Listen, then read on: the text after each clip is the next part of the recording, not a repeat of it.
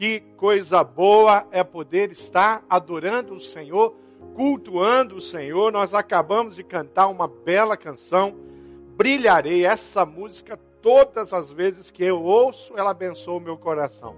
É daquelas músicas que marcam a vida da gente, que, que a gente se alegra em cantar e brilharei sem sombra de dúvida. Foi uma adoração linda aí na sua casa, onde você está. Você que está me ouvindo no seu trabalho, você que está participando desse culto aí, quem sabe no seu carro, em trânsito, o que, o que eu sei é que vale a pena demais cultuar. E hoje é domingo, dia de nós louvarmos ao Senhor. Veja bem, tem um personagem muito precioso na Bíblia que é o apóstolo Paulo. E o apóstolo Paulo, nesse livro, ele abre o coração de uma forma muito, muito, muito, muito especial. Res... O que, que é resiliência? Querido, resiliência representa a capacidade que eu e você temos de nos adaptar às situações difíceis. A luta é a, capacidade que nós desenvolvemos para passar por uma luta. Então, re, o resiliente é aquele que enfrenta e passa e vence qualquer tempestade, uma luta. E como é que ele faz isso?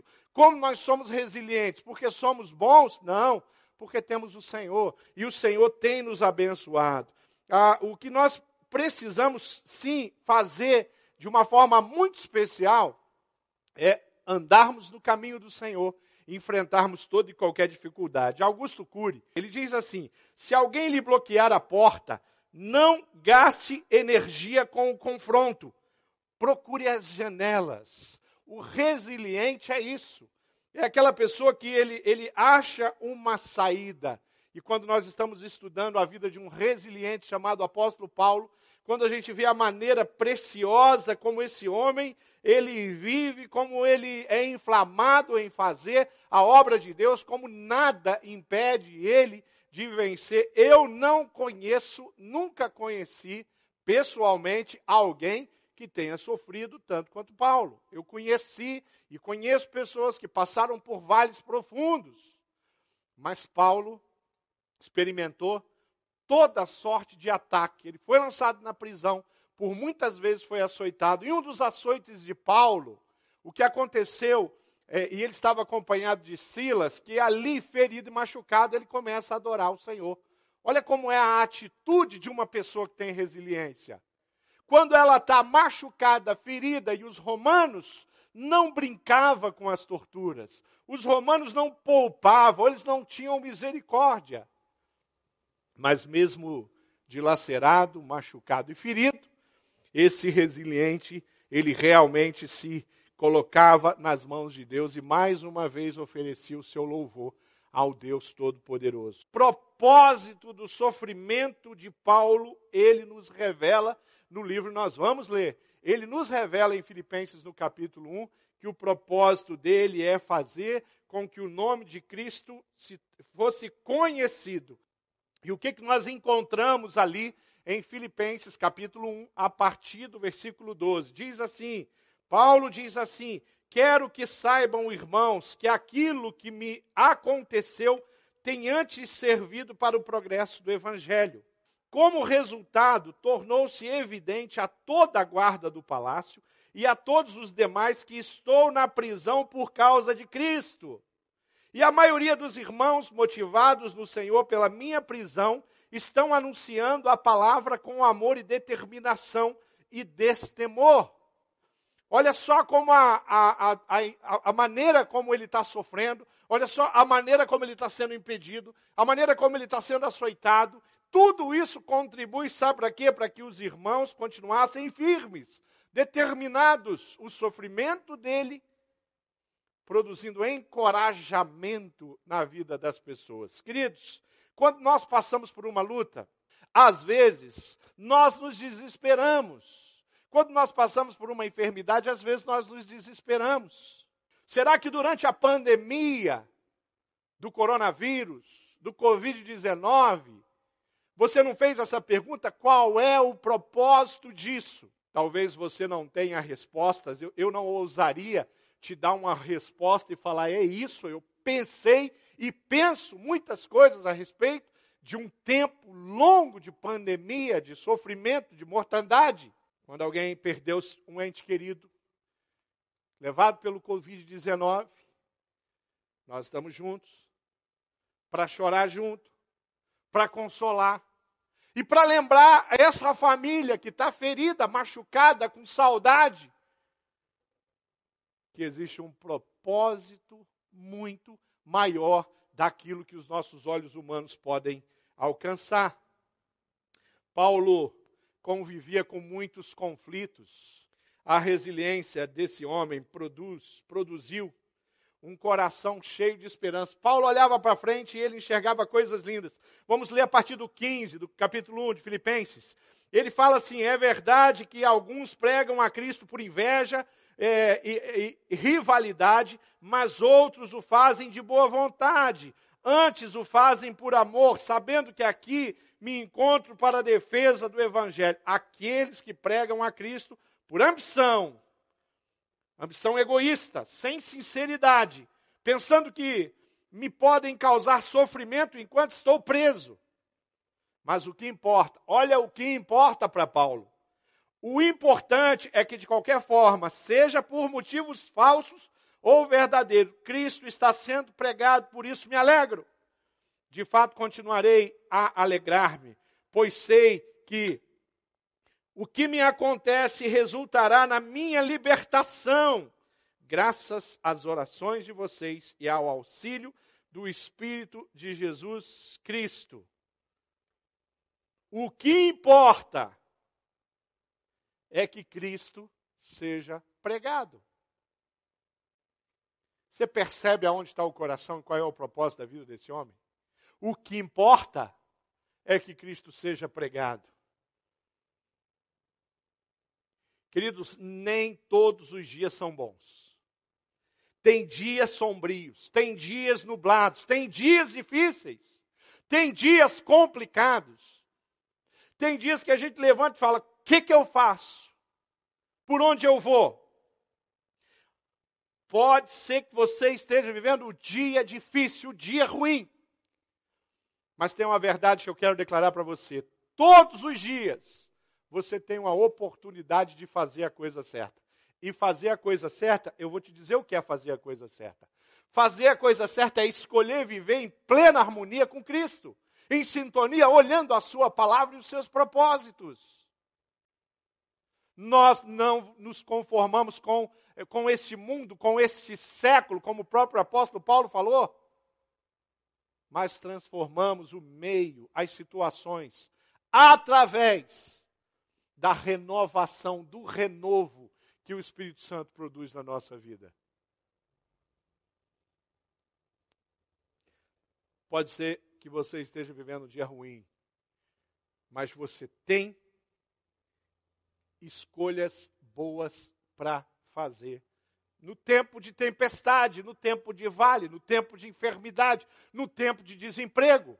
Eu queria trazer para você uma lista de crentes que são resilientes, servos de Deus, discípulos discípulos que têm um coração inflamado, discípulos que sabem viver na presença de Deus, discípulos que sabem se alegrar com Deus, discípulos que sabem chorar na presença de Deus. Porque é isso que é a resiliência. Esses discípulos, eles desenvolvem a grande capa capacidade de se adaptar. O dia está ruim, eu vou me adaptar. O dia está frio, eu vou me adaptar. Eu vou usar um agasalho aqui na cidade de Curitiba, onde eu vivo, onde eu moro. O clima é meio doido. Se tem uma cidade que tem um clima doido é Curitiba. No único dia você tem várias temperaturas. Então você acorda, está frio. Ao meio-dia você está com calor. À noite está frio de novo. Mas os curitibanos sabem se defender do frio. Aqui existe uma coisa que nós chamamos de efeito cebola. Você põe todos aqueles agasalhos e durante o dia você vai tirando os agasalhos. Conforme a temperatura vai mudando numa velocidade surpreendente, a gente vai tirando. Vai esfriando, a gente vai colocando, a gente se, consegue se adaptar ao frio, ao inverno. Ao inverno de Curitiba, que consegue fazer um sol rachante que queima no meio do dia. De manhã, 2, 3 graus. À tarde, 12 graus. De manhã, 10 graus. À tarde, 23 graus. Curitiba. Pessoal do norte do país, nordeste do país, não sabe nem que é isso que eu estou falando. Você que está me ouvindo, que é do norte, do nordeste, uma terra quente. É assim que nós vivemos aqui, na cidade do efeito cebola. Desenvolve grande capacidade de adaptação. Um discípulo resiliente espera que as coisas sempre terminem bem. Ele acredita, ele tem uma esperança. Um discípulo resiliente. Elas criam emoções positivas em épocas de crise. Ah, tá crise. Está difícil, eu vou ter uma atitude positiva. Coisa tremenda é você ter essa mente. Essa mente não é minha. Essa mente não é sua. A nossa mente a gente conhece, mas essa é a mente de Cristo. Esse é um coração voltado para Cristo. Um discípulo resiliente. Essas pessoas, esses crentes, aprendem continuamente com as experiências, boas e ruins. Tem dia bom, tem dia ruim, tem dia difícil, tem dia que é, um, é só alegria, tem dia de festejar, tem dia de celebrar, tem dia de chorar, tem dia para todos os dias. Há oportunidade todos os dias para a gente viver as experiências e aprender continuamente com elas. Discípulos resilientes sabem se defender, têm amizades e relacionamentos com os irmãos que produzem sustento, que dá suporte. Talvez seja esse o sentido da, do texto bíblico que diz: suportai-vos uns aos outros em amor. Dá suporte. Discípulos resilientes são criativos e também são intuitivos conseguem obter discernimento diante das situações, e isso não vem da natureza humana, não vem do conhecimento humano, mas vem da sabedoria de Deus. Discernimento é uma ação espiritual na minha vida e na sua vida. É o Espírito falando, é o Espírito testificando. Discípulos fazem isso. E crentes resilientes, discípulos resilientes, melhoram a cada dia que passam. Você tem melhorado? Você tem crescido? Você é mais forte hoje? Você passou pelo Covid-19 e é mais forte? Você passou pelo desemprego e é mais forte? Você passou por uma crise conjugal e hoje o seu casamento é mais forte? Porque se você é um discípulo de Jesus, você vai viver assim, você vai aprender assim. Eu não estou falando de positivismo. Eu estou falando do poder de Deus, da palavra de Deus. Nós aprendemos, nós evoluímos, nós crescemos é assim que nós vivemos, para a honra e glória do Senhor Jesus. Eu quero ler um texto de Paulo, lá no livro de 2 Coríntios, abra sua Bíblia, capítulo 11. Eu quero ler o versículo 26, o 27 e 28. Estive continuamente viajando de uma parte a outra. Enfrentei perigo nos rios, perigos dos assaltantes, perigo dos meus compatriotas, perigo dos gentios, perigos da cidade, perigos do deserto, perigos no mar, perigos dos falsos irmãos, o joio no meio do trigo. Trabalhei arduamente, muitas vezes fiquei sem dormir, passei fome, passei sede, e muitas vezes aqui em jejum suportei o frio, a nudez, além disso, enfrento diariamente uma pressão interior, a saber, a minha preocupação com toda a igreja. Meu irmão, meu irmão, você ouviu? Você ouviu a lista de Paulo, mas o que, que sobrou dessa lista? Sobrou um homem forte. Um homem que está praticamente pelo império condenado a morrer. E morreu e sangrou na mão dos algozes do império romano. Mas um homem determinado a viver a sua fé cristã com muita, muita, muita dignidade. Como é que eu tenho que viver? Como é que você tem que viver? Tem dignidade na sua fé cristã? Ou você está vivendo dias de de Disneylândia na fé cristã. Querido, é tempo de orar, é tempo de buscar o Senhor, é tempo de se preparar, é tempo de aprender, é tempo de fazer o CFI, é tempo de participar da IBD, é tempo de pregar o Evangelho, é tempo de liderar pequeno grupo, a sua casa. É o lugar onde você trabalha, é o lugar onde você lidera o pequeno grupo. Graças a Deus, nós temos uma multidão, são centenas de líderes, servos, que estão liderando o projeto de Deus aí pelos lares. E a comunhão é plena, a comunhão plena online durante uma epidemia. Por quê? Porque nós temos homens valentes, mulheres que têm uma mente parecida com a mente de Paulo. A resiliência, a atitude de um coração. Ele constrói um conceito de viver extraordinário. Paulo aceitou o conceito, o jeito, o estilo de viver que Cristo tinha para ele. Ali no, no versículo 20 do capítulo 1 de Filipenses diz: Aguardo ansiosamente, espero que em nada serei envergonhado, pelo contrário, com toda a determinação de sempre, também agora Cristo será engrandecido em meu corpo, quer pela vida, quer pela morte. Porque para mim o viver é Cristo e o morrer é lucro. Ah, quando nós chegamos nessa parte do texto, a gente fica confuso. Paulo, como assim? Que história é essa que o viver é Cristo e o morrer é lucro? Que história é essa, Paulo? Porque para mim o viver é o viver e a morte não é legal. A morte separa as pessoas. A morte leva para longe alguém que nós amamos. A morte tira de nós alguém que nós não desejamos. A morte tira de mim a oportunidade de continuar vivendo aqui. A mente de Cristo é diferente da mente de muitas pessoas que eu conheço, que diante de uma enfermidade se desespera. Pastor, eu não estou preparado para morrer. Mas ele estava. Pastor, eu sou muito jovem. O viver é Cristo. Antes, o apóstolo Paulo, a vida para ele significava, sabe o quê?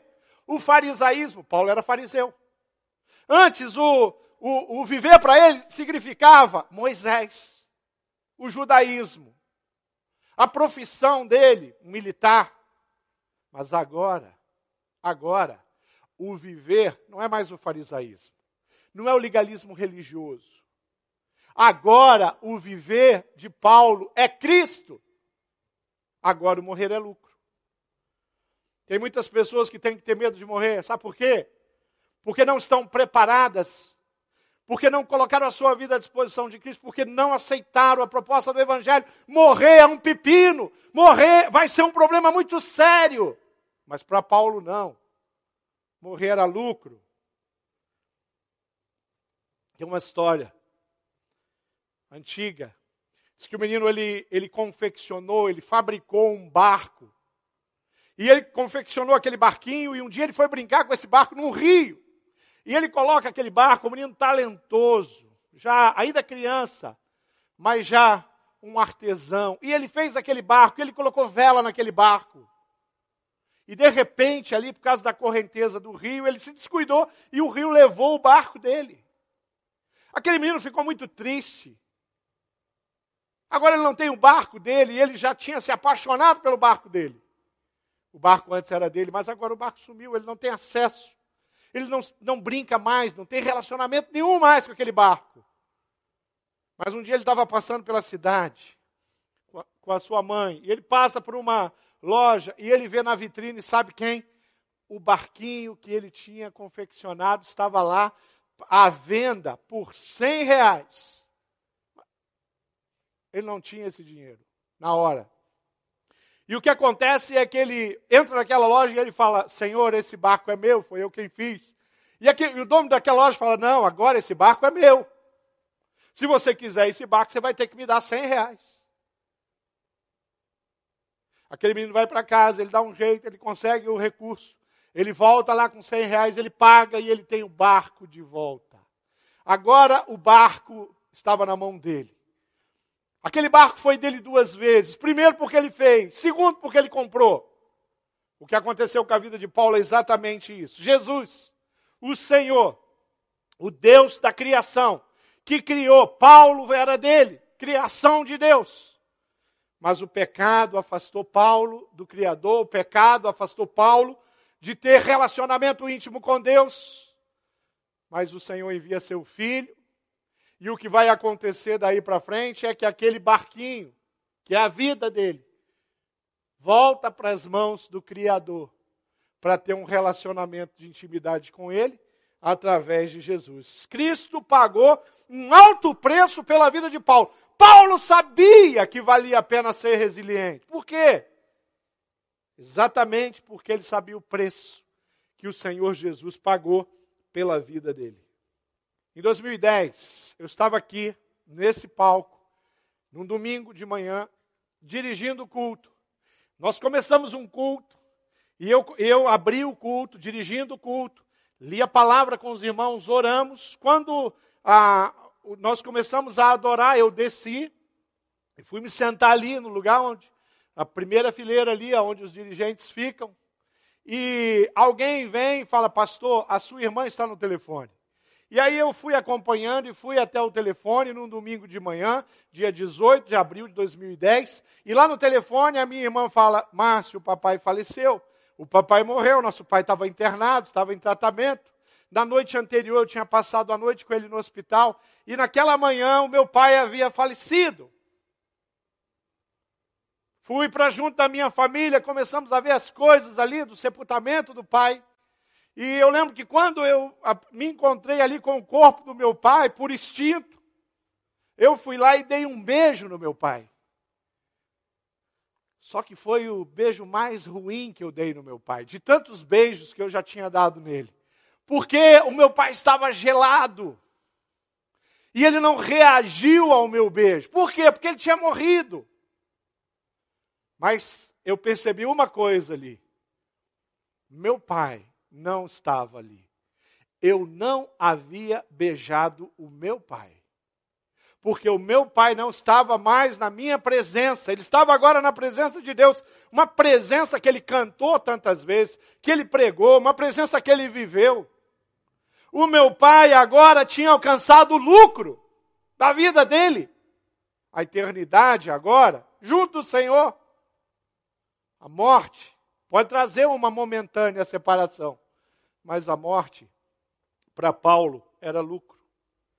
Não era lucro no sentido dele querer morrer, eu quero morrer, eu acho que eu vou cortar os pulsos, eu acho que eu vou me enforcar, eu acho que eu vou tomar medicamentos em uma grande dose para dar cabo à minha vida. Paulo nunca desejou isso. Ele nunca, não tem um relato da Bíblia, da história de Paulo que relate isso. Mas morrer para ele era lucro. O céu é um lugar de lucro. O céu é um lugar especial. E Cristo nos preparou um lugar lá no céu para viver com Ele eternamente. Interessante que eu amo muito a minha família. Eu amo os meus filhos, eu amo a minha esposa. Tem sido uma alegria conviver os 30 anos de relacionamento junto da Márcia. E por mais que eu a ame, lá no céu nós vamos ter um relacionamento ainda, ou talvez incomparavelmente melhor. Nós não vamos ser marido e mulher, mas, vamos, mas pertencemos lá à mesma família. Viveremos eternamente. Amo ser pai dos meus filhos e vou viver eternamente com eles. Por quê? Porque Jesus pagou um preço pela minha vida, pela minha esposa, pelos meus filhos. Sabe para onde nós estamos caminhando? Para a presença de Deus, para o céu, esse lugar de lucro. Eu tenho que viver aqui com, com a dimensão de propósito, eu tenho que caminhar para lá, sabendo que eu estou caminhando para perto do Senhor. Para fechar, eu quero ler o último trecho dessa palavra onde a resiliência proporciona frutos em abundância.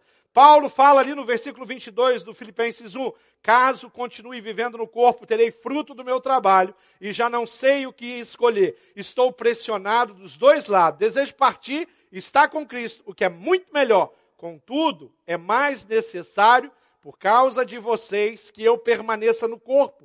Convencido disso. Sei que vou permanecer e continuar com todos vocês para seu progresso e alegria na fé, a fim de que pela minha presença, outra vez, e a, a exultação de vocês em Cristo Jesus transborde por minha causa. Vida com propósito, por causa da minha vida, das minhas escolhas, você vai transbordar, querido.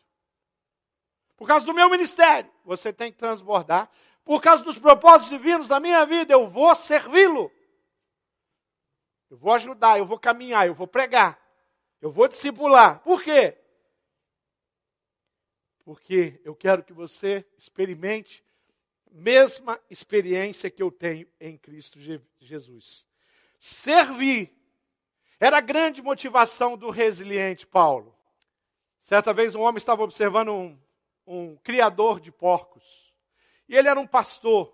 E ele estava pregando o evangelho ali naquela cidade.